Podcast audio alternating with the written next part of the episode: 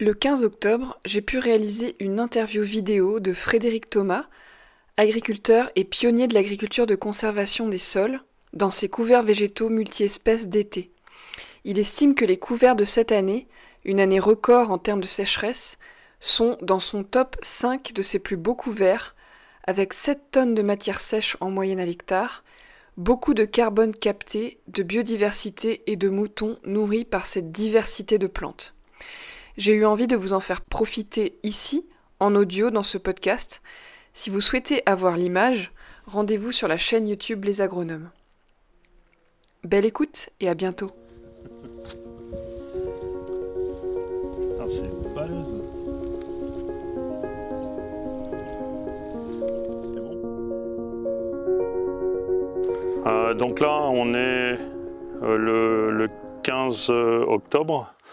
Euh, c'est un couvert qui a été semé le, le 10 juillet suite à la récolte d'un triticale qui était un- après un précédent maïs.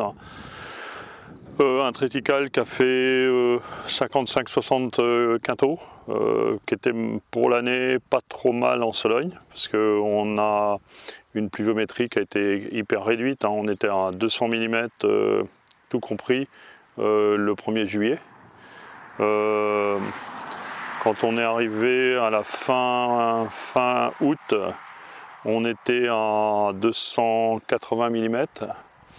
Et puis euh, au 15 octobre, on était à 330 mm. On avait pris euh, quand même 80 mm sur septembre. Euh, ce qui explique une partie de la végétation qu'on a là. Et puis là, on vient de reprendre euh, 40 mm, donc on, doit être à peu près à 420 mm. Donc vraiment une, année euh, très très sèche. Euh, à l'époque, euh, ben, il faisait 40 degrés extérieur, euh, tout était sec, un peu grillé. Euh, la question c'était est-ce qu'on s'aime, est-ce qu'on s'aime pas? On s'est posé quand même la question. Et ben, ma foi, on avait encore un peu d'humidité résiduelle dans le sol. Euh, on a semé. Euh, J'ai gardé comme principe que si on sème pas, on n'a jamais rien qui pousse. Donc il faut commencer par semer, puis après on verra. Euh, on, on arrive à mettre les graines un petit peu en profondeur pour euh, se garantir d'être un peu plus frais et d'avoir de l'humidité.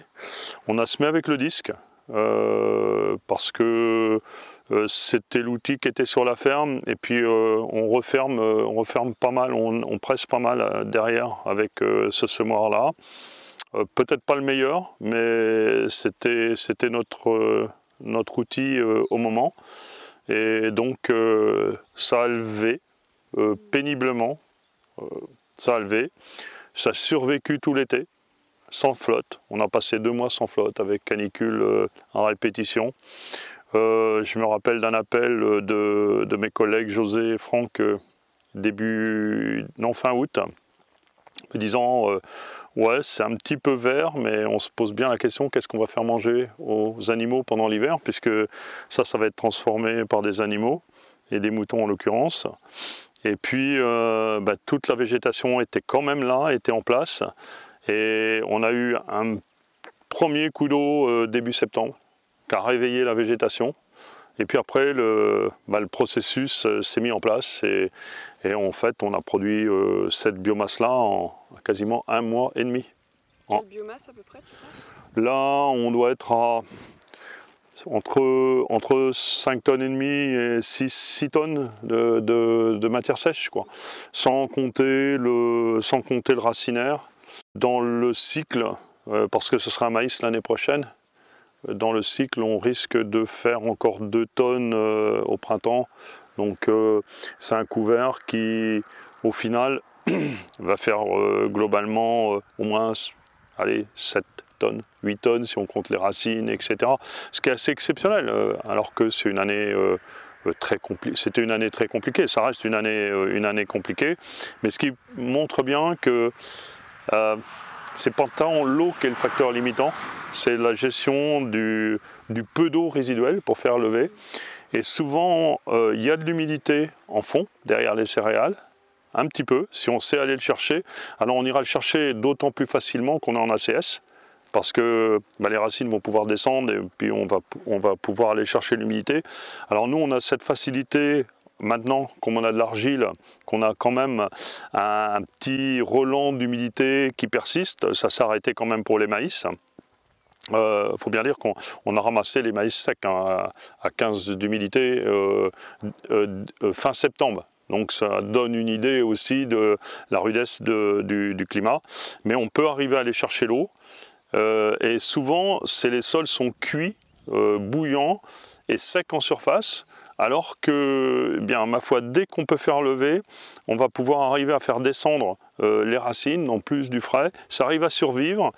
Et des plantes qui survivent un été comme ça ont dépensé énormément de photosynthèse à faire leurs racines. On avait certainement un, système racinaire euh, fin août qui était extraordinaire, puisqu'ils avaient survécu. Et il suffisait de rajouter un peu d'eau qu'à ramener de la minéralisation pour euh, lancer une végétation et faire en sorte que, ouais, admettons qu'on ait produit une petite tonne pendant l'été, qui était certainement ça, euh, on a rajouté quasiment 5-6 euh, tonnes de matière sèche dans le couvert en l'espace de 6 semaines. Donc, ce qui veut dire qu'on est quasiment à une tonne de matière sèche semaine. Là, on va avoir, on a de l'eau maintenant, c'est plus un souci. Euh, ça va même devenir un problème euh, pendant la période hivernale.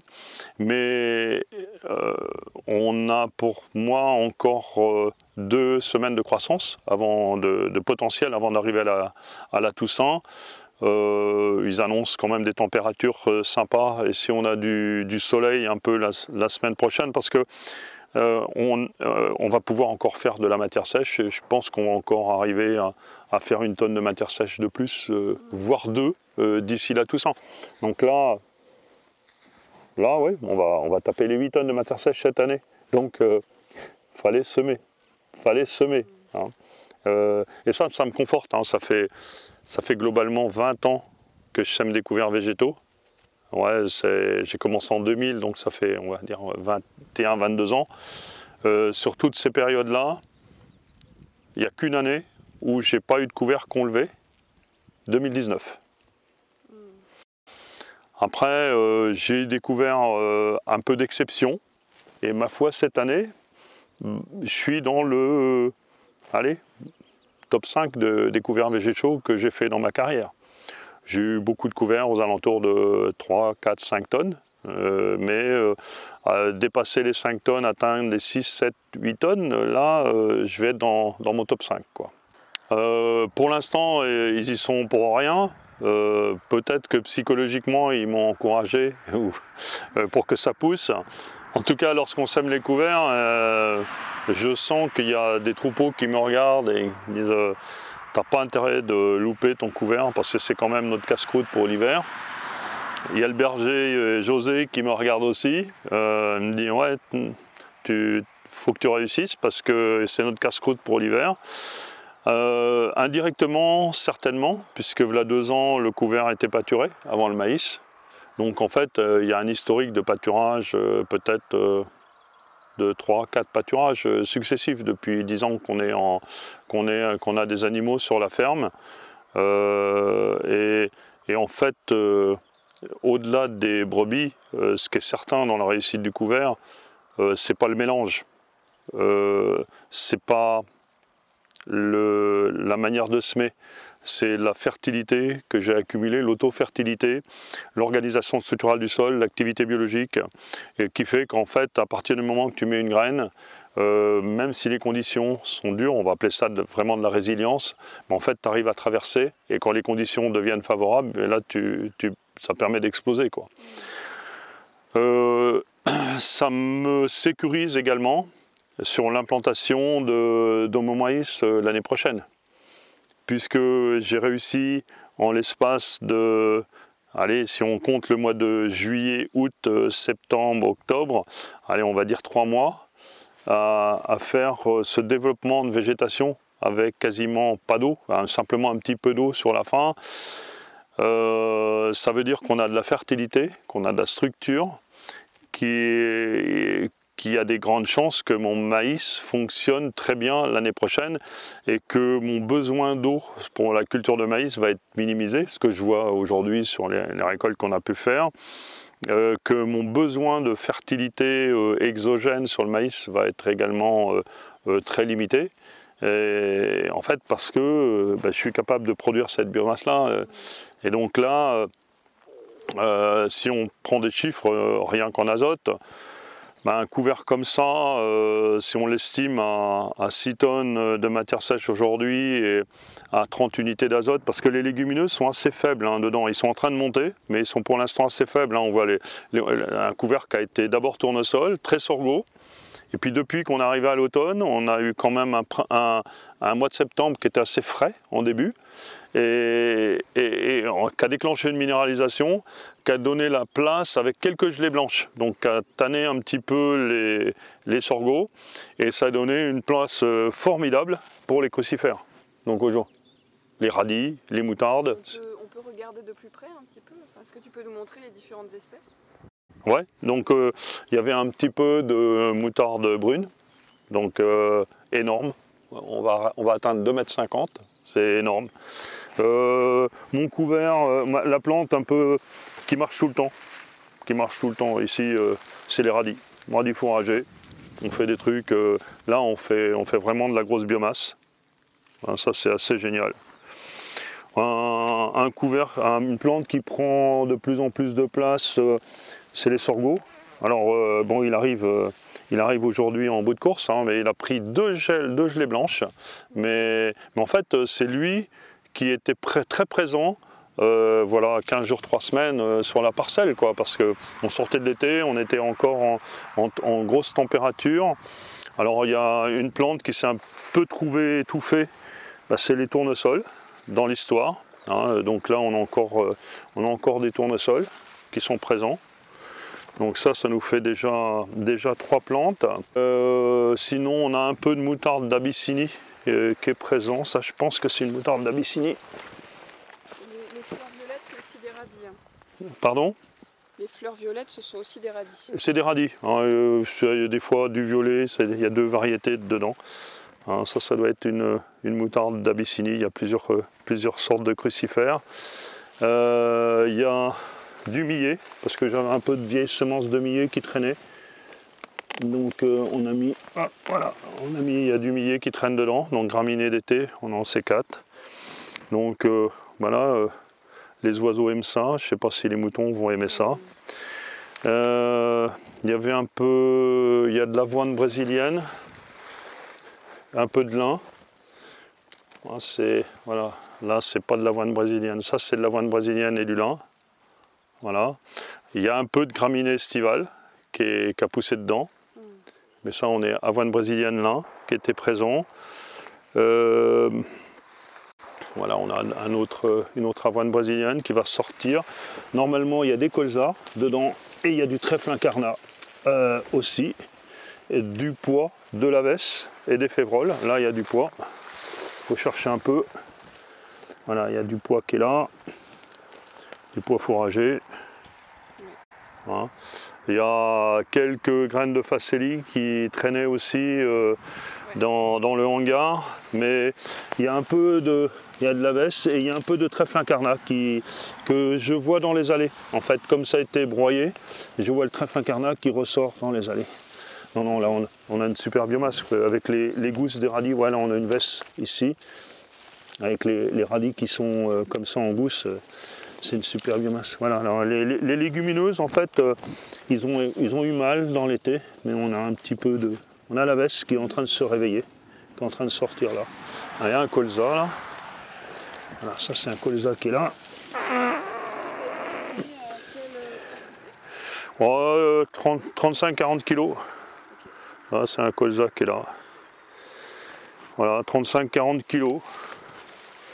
Euh, on, ah, voilà un trèfle incarnat. voilà, ça c'est le trèfle incarnat qui est là. Donc euh, l'objectif c'est que le voilà, ça c'est le trèfle incarnat, c'est qu'au printemps euh, on va être plus sur euh, la présence de trèfle incarnat, de colza, peut-être un peu de veste. là elle est présente là. Elle est là là. C'est des parcelles où on commence à avoir un peu de régras. Donc il y aura, où c'est pâturé, euh, on accentue un peu notre problème de régras. Donc, euh, parce qu'en fait, euh, C'est une plante qui est très bien adaptée au pâturage, donc qui est déjà présente, mais le couvert le tient. Mais quand on enlève le couvert avec les moutons et qu'on amène de la fertilité, c'est le régras qui, va s'imposer. Hein. mais bon, ça nous fait un, la parcelle reste verte, donc c'est pas, c'est ennuyeux, mais c'est pas un problème en tant que tel. Euh, on va monter un peu la, la quantité de graminées estivales, mais ça c'est quasiment inévitable, surtout une année un peu comme cette année où ça a été compliqué d'installer le couvert. C'est un petit peu le prix à payer pour avoir, euh, pour avoir la biomasse. C'est un peu le prix à payer pour avoir la biomasse. Donc là tu disais, euh, tu parlais de la quantité d'azote euh, Ouais, la quantité d'azote, on peut estimer qu'on a à peu près 200 points d'azote, entre 180 et 200 points d'azote dans le couvert aujourd'hui. Donc qui est lié non pas à ce que les légumineuses ont fixé, parce que les légumineuses ont très peu fixé pour l'instant. Ils vont prendre de la place progressivement dans l'hiver et au printemps, mais qui est lié à la minéralisation qu'on a eue. Mm. Euh, parce que c'est des sols qui ont un peu d'auto-fertilité. Et, en fait, euh, comme ils étaient très chauds et secs, le peu d'eau a vraiment déclenché une grosse minéralisation. Donc, ce qui explique la, la végétation. Mais au moins, on l'a stocké. Et cette, euh, fertilité-là euh, ben, me donne deux, deux, points en fait, euh, d'ancrage assez sympa pour gérer ma fertilité future du maïs. ça veut dire que bon, c'est des sols qui, à l'année longue, si le climat est sympa, peuvent sortir entre 250 et 300 unités d'azote donc euh, qui permettent une production euh, assez, conséquente sans trop de fertilité exogène. Alors bien sûr, euh, il y a le passé couvert, mouton, apport de compost, non labour également depuis 25 ans. Mais là, on a une idée de l'autofertilité qu'on a là. En fait, on peut faire des belles analyses, mais là, on a, on a la vérification factuelle dans la parcelle. ensuite, ce couvert-là, comme il va être euh, consommé par les moutons, il va me restituer sur ma culture de maïs à peu près la moitié. On va dire, euh, il, va, me restituer entre 80 et 100 parce qu'en fait on va baisser le C sur N. Donc euh, là, des 200 que j'ai là, il y a une partie qui va partir dans la matière organique, dans l'activité biologique, puis une partie qui va m'être restituée progressivement sur le maïs. Comme j'ai euh, de l'auto-fertilité, je suis à peu près certain que ma parcelle va pouvoir euh, aussi sortir entre 150 et 200 sous mon maïs, quoi qu'il arrive. Donc euh, je suis à peu près assuré d'avoir entre 200 et 250 points d'azote pour, pour faire un maïs. Donc ça c'est certainement l'année prochaine, comme je l'ai fait cette année, des maïs qui recevront un engrais starter euh, entre 30 et 40 unités d'azote en engrais starter, point barre. Point. Et en fait, quand on atteint un niveau d'autofertilité comme ça, euh, bah, cette année, comme euh, il a fait très sec pendant la partie maïs, eh bien, on, est plutôt sur des, rendements en fonction des parcelles de 5, 6, 7 tonnes en maïs. Et il suffisait d'un petit coup d'eau euh, correct euh, sur le mois de juillet et le mois d'août euh, pour monter à 10 tonnes puisque tout le monde était là. Mais en fait, j'avais pas besoin de gérer avec précision ma fertilisation parce que si j'avais de l'eau, j'avais de la minéralisation et mon sol allait accompagner. Donc j'avais besoin d'accompagner la mise en place de la culture au départ et après dans un système avec assez, assez de fertilité ou d'auto-fertilité, c'est la, c'est le système qui va accompagner en fonction du potentiel. Donc tu seras, n'as pas besoin de faire des calculs compliqués, tu seras ni en dessous ni au-dessus. Euh, le système va te mettre comme il faut. Alors ceci étant dit, il ne faut pas rentrer dans, une situation de rêve non plus. Euh, si on fait 7-8 tonnes en maïs, euh, on va exporter dans le grain 120 unités d'azote. Donc va bien falloir que cet azote-là rentre à un moment donné. Soit elle rentre avec euh, de l'engrais exogène, soit elle rentre avec du compost, soit elle rentre avec des légumineuses. Donc va bien falloir qu'il y ait de l'azote qui rentre dans le système. Euh, si on, est, comme je suis, en croissance organique de, quasiment une à deux tonnes, ça c'est des parcelles qui, grâce au couvert, vont être en croissance à environ à 2 tonnes euh, de carbone, euh, va falloir que je trouve, bon an, mal an, 200 kg d'azote à accrocher à ce carbone pour garder le carbone dans le sol.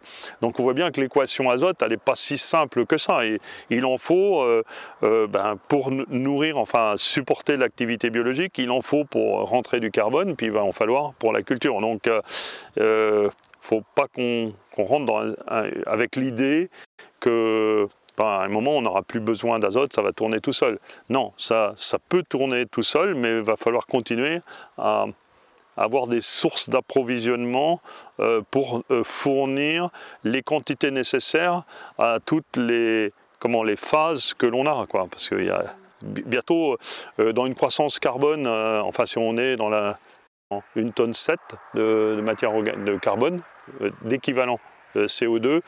Alors il euh, faut rediviser ça euh, par 4. ça fait 4 à 500 kg, admettons, 4 à 500 kg de, de carbone.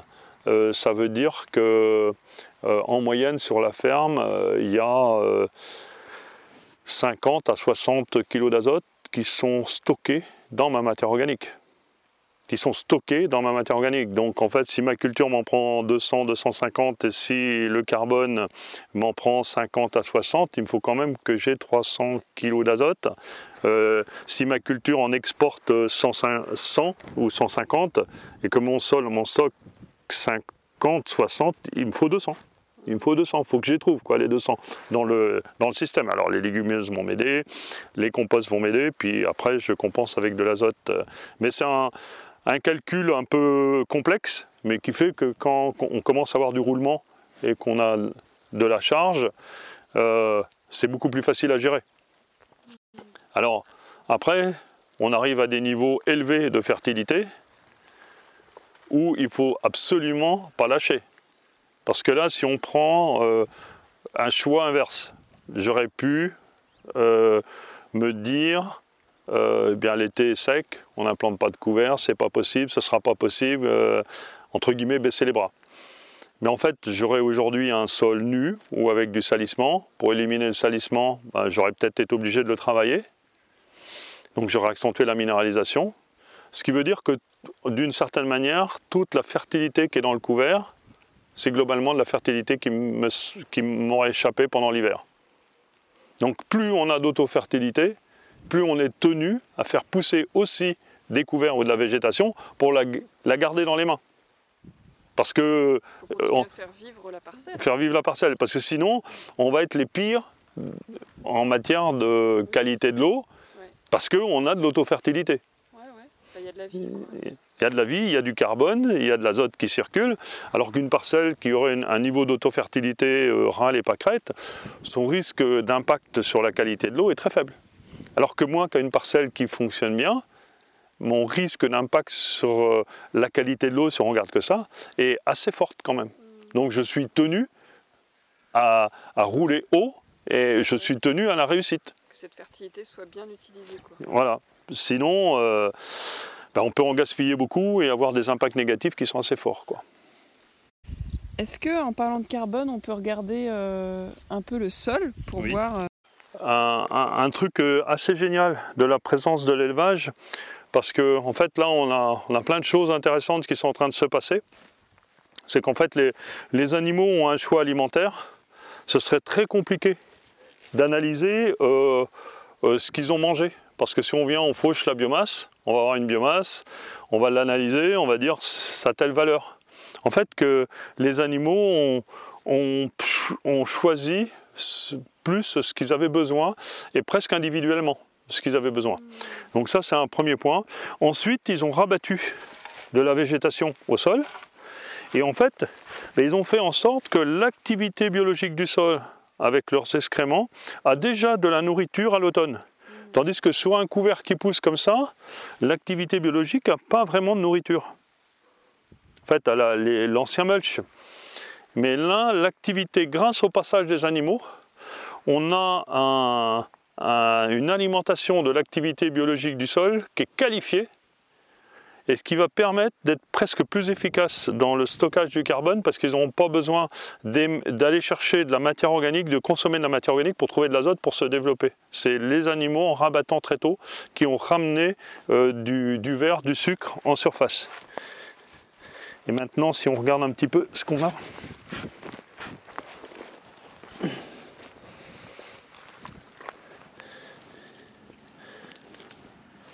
Voilà. voilà, on a, ça c'est la terre d'origine. Qui était, ça c'était pas une super parcelle. Et puis on a bien, bien noirci euh, la partie surface. On va peut-être reprendre une autre bêche parce que ça, ça se défait un peu trop, un peu trop facilement. Voilà.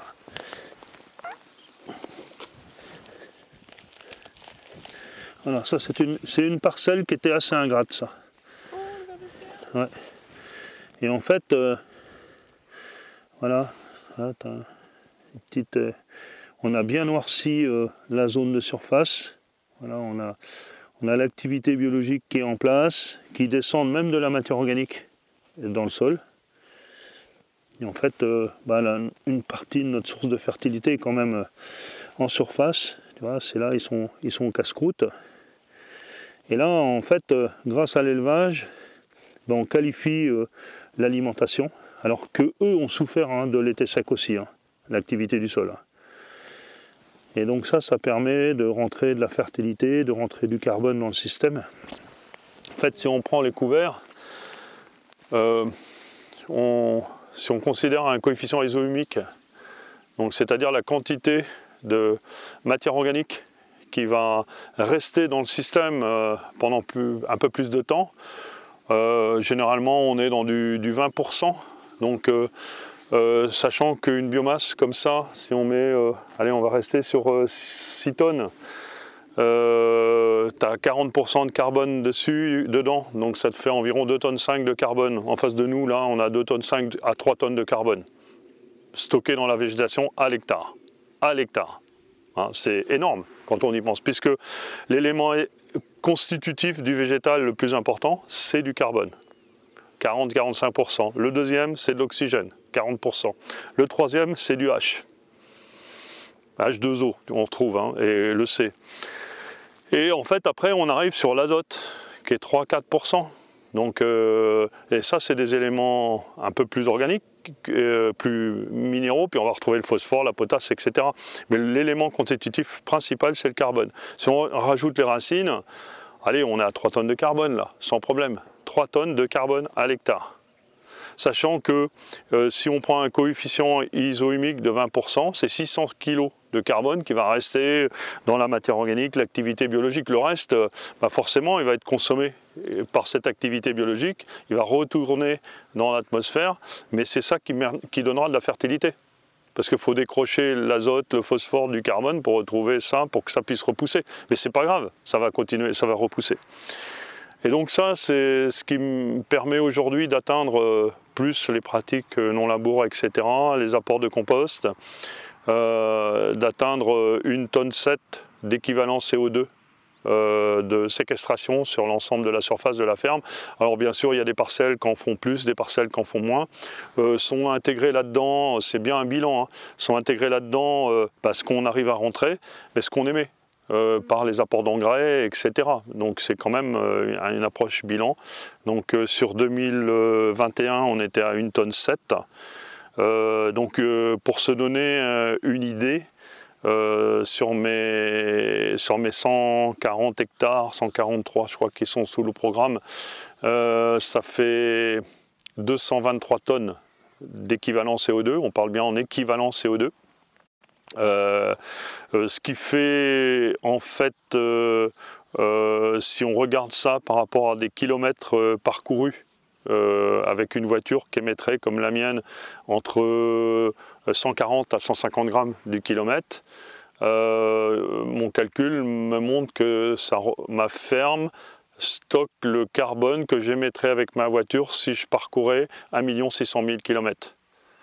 Donc en fait, euh, grâce au couvert à mes pratiques, je peux quasiment faire 40 euh, fois le tour de la Terre au niveau de l'équateur avec ma voiture, chose que je n'aurais pas le temps de faire.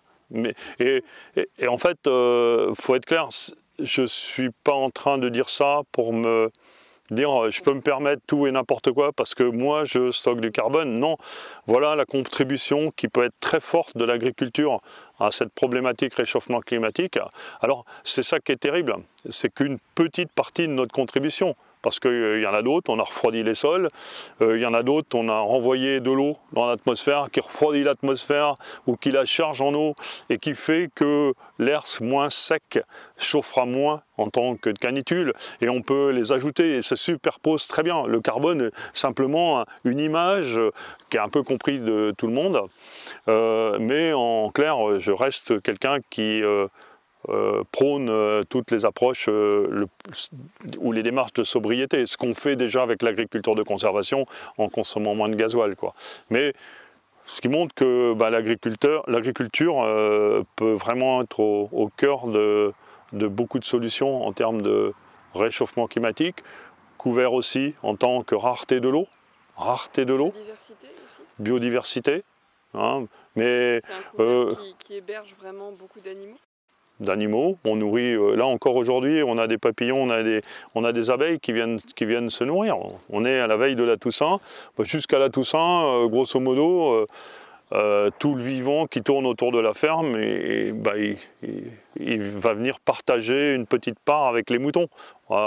et c'est pas grave en soi, parce qu'ils prennent, ils prennent pas grand-chose. Hier, on avait une réunion euh, sur ça, sur la biodiversité, dans les mesures que l'on a fait d'insectes cette année, sur ces parcelles-là. Euh, on avait en, quantité d'insectes piégés plus d'insectes dans les parcelles agricoles que dans les bandes enherbées euh, fleuries et dans les lisières que j'ai. Donc en fait, j'avais un tout petit peu moins de diversité biologique dans les parcelles mais en tant qu'individu euh, piégé euh, dans, des petits, bols au ras du sol, euh, j'avais une, activité biologique de surface avec même des bousiers, des carabes dorés de manière assez, conséquente. alors on ne sait pas quelle surface on, impacte lorsqu'on met un, espèce de piège comme ça. Mais euh, d'après les entomologistes qui étaient là, c'est assez surprenant. Quoi. Donc eux aussi euh, aident à la digestion par prennent leur, part. Euh, il y a aussi un, truc assez sympa qui se passe dans ces parcelles-là, parce qu'on reproche souvent au couvert la problématique campagnole, parce que là, bah, ils sont tranquilles, disons, aucun rapace peut les chasser, c'est même très compliqué pour un renard de rentrer là-dedans.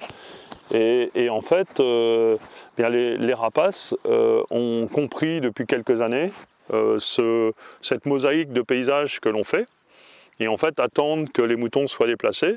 Une fois qu'ils bah, ont passé 3-4 jours sur une petite parcelle, ma foi là, c'était un gros tremblement de terre pendant que les moutons étaient sur la parcelle. Et d'un seul coup, eh bien, le silence revient. Ils vont pouvoir repartir mais par contre, euh, la surface est complètement dénudée. Et là, les rapaces ont très bien compris ça, et c'est là qu'ils viennent chasser. Donc en fait, on, s'aperçoit que les rapaces suivent euh, le troupeau de moutons en, prélèvement de campagnols dynamique, d'une certaine manière. Et donc ça, ça marche pas trop mal. Ça marche pas trop mal. Eh ben merci. Voilà. Euh, est-ce que tu as envie de partager une dernière chose? Oh, La dernière chose, c'est que, bah, en fait, quand on a des bah, les couverts, les, les, parcelles ressemblent à ça euh, quand on arrive à l'automne. Bon, malgré que ça a été une année compliquée, hein, dans tous les sens. Hein. C'est une année euh, compliquée. Euh, techniquement, on a cru qu'on était au bord de la catastrophe deux, trois fois, et l'eau nous arrive à une extrémiste, nous a sauvés compliqué économiquement parce qu'en fait les choix, les stratégies sont énormément bouleversés par le prix des engrais, disponibilité ou prix des phytos, le prix des céréales. C'est en fait, on est dans, un jeu avec en dents de scie qui, complique énormément les, choix. Aucune assurance de ce qui va se passer demain. Où j'avais 50 hectares de maïs, avec quoi, comment on allait le sécher, quel prix on allait avoir le gaz. Et en fait, euh, bah, c'est le climat qui a séché le maïs au final. Donc euh, tant pis, tant mieux, ou tant mieux, tant pis, mais ça s'est passé comme ça. Mais énormément d'inquiétudes, compliquées, mais Bon, on arrive en fin de, saison, euh, de se retrouver avec ça dans les champs, ouais, ça, nourrit aussi son agriculteur, ça permet de, refaire un peu de stock de, de positif euh, pour euh, aborder l'hiver un peu plus sereinement, et puis aborder la campagne suivante bah, avec encore plein d'envie, parce qu'on risque d'avoir encore de belles difficultés, mais il faut qu'on soit bien armé pour pour, euh, pour la traverser, parce que quoi qu'il se passe, quelles que soient les conditions, bah, il faudra qu'on remplisse notre rôle d'agriculteur, c'est-à-dire de produire de la biomasse, de produire du grain, et il faudra qu'on sème. Et donc, euh, ben, ma foi, euh, autant faire le plein d'énergie, un peu, comme les couverts à cette époque-là, pour être prêt à affronter 2023 qui risque d'être un petit peu compliqué. Euh, on ne sait pas comment, mais qui risque d'être compliqué. Le cultivateur de photosynthèse. Voilà. et d'énergie positive. Merci.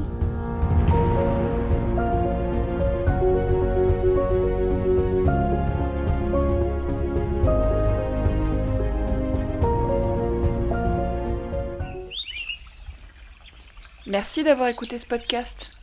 S'il vous a plu, je vous encourage à l'envoyer à trois personnes qui pourraient en bénéficier. Vous pouvez aussi le partager sur les réseaux. À bientôt, prenez soin de vous et n'oubliez pas de vous connecter au vivant le plus souvent possible.